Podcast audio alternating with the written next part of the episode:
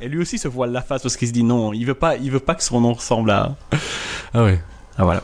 Et après j'ai le meilleur, mais ça il me faut un visuel parce qu'il faut que tu vois ça. Ok, et ça, ça va cartonner sur le podcast. Non parce qu'on on le postera et ce sera, ce sera sur la page, mais il faut que toi tu puisses réagir.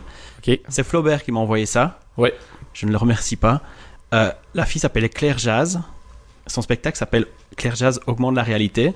Ouais. Et son affiche, c'est ça. Je sais pas. Donc elle est dans un iPhone et elle a ses seins qui sont en espèce de fausse 3D qui ressortent du téléphone parce qu'elle augmente la réalité. Wow, wow, wow, wow. Alors il y a les applications, l'application météo c'est mis chaude. Ah non, minute, minute. Ça va beaucoup trop vite. là. Oui, il y en a, il y a- il y a, il y a plein de blagues. Euh, Euh, Il y a une application YouTube, mais qui en fait est l'application Antube. T'as SMS qui est devenu SOS. Ça, l'autre, je le vois pas parce que ça demeure une photo. et en haut à la batterie c'est mis euh, un spectacle euh, chargé à 300%. c'est ça? One Woman Show, la batterie, c'est effectivement 300%. Les 20h, on est jeudi, vendredi et samedi. Un spectacle à 20h, jeudi, vendredi, samedi, n'empêche. euh, Mais ça a l'air d'être affiché dans les rues à Paris donc. euh, Ouais. Et on peut acheter des billets à la FNAC et tout. Direction ah, direction d'acteur, Nicolas, bienvenue. Pour le coup, on ne le remercie pas.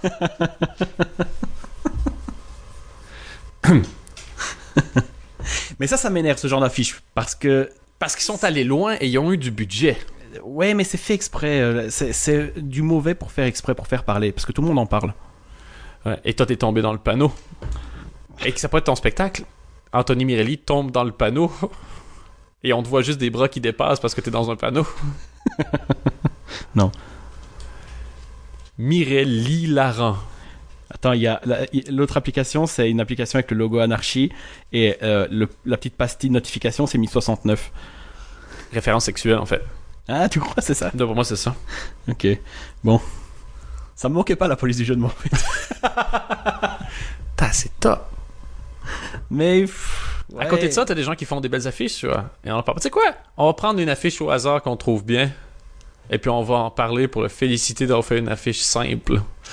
Oh, il y a un humoriste français qui fait des trucs marrants en ce moment, le Sam Melia, euh, qui fait la première partie de GAD. Ouais. Sur sa page Facebook, euh, ça fait deux jours de suite qu'il le fait. La première journée, il a fait La complicité est en train de naître avec Gad. Et tu vois Gad, genre super sérieux, en train de parler à quelqu'un qui a l'air important. Et lui, il a l'air genre vaguement photoshopé, mais assez loin dans la photo, en train de faire deux thumbs up, super souriant. Alors que tout le monde. et C'est comme s'il faisait un vieux photobomb finalement. Mhm. Et la deuxième journée, il fait et la et, et- la relation genre croît de plus en plus ou je sais pas trop quoi. Et tu le vois tu vois euh, Gad en interview avec euh, je sais pas France 2 ou je sais pas trop qui. Et genre sur le sur le sur les planches du, du- du- de la scène tu vois sur, le- sur la scène et t'as euh, Sam Melia un peu plus loin encore en train de faire deux thumbs up et sur la façon de se mettre en scène en se ridiculisant un peu euh, lui-même c'est assez marrant Mais j'ai trouvé très sympa ce type-là. Euh, on avait parlé de lui après son passage. Je, je pense. Je sais pas si on en a parlé quand il est venu dans l'émission justement pour parler du fait qu'il été choisi par Gad Elmaleh, mais il était, euh, il y a un style vraiment particulier. Moi, j'aime bien où il, il, il- se tourne en dérision beaucoup lui-même, mais il va au bout de, son trip où il dit lui-même, je sais pas s'il le fait encore, mais il disait lui-même qu'il passe souvent pour gay.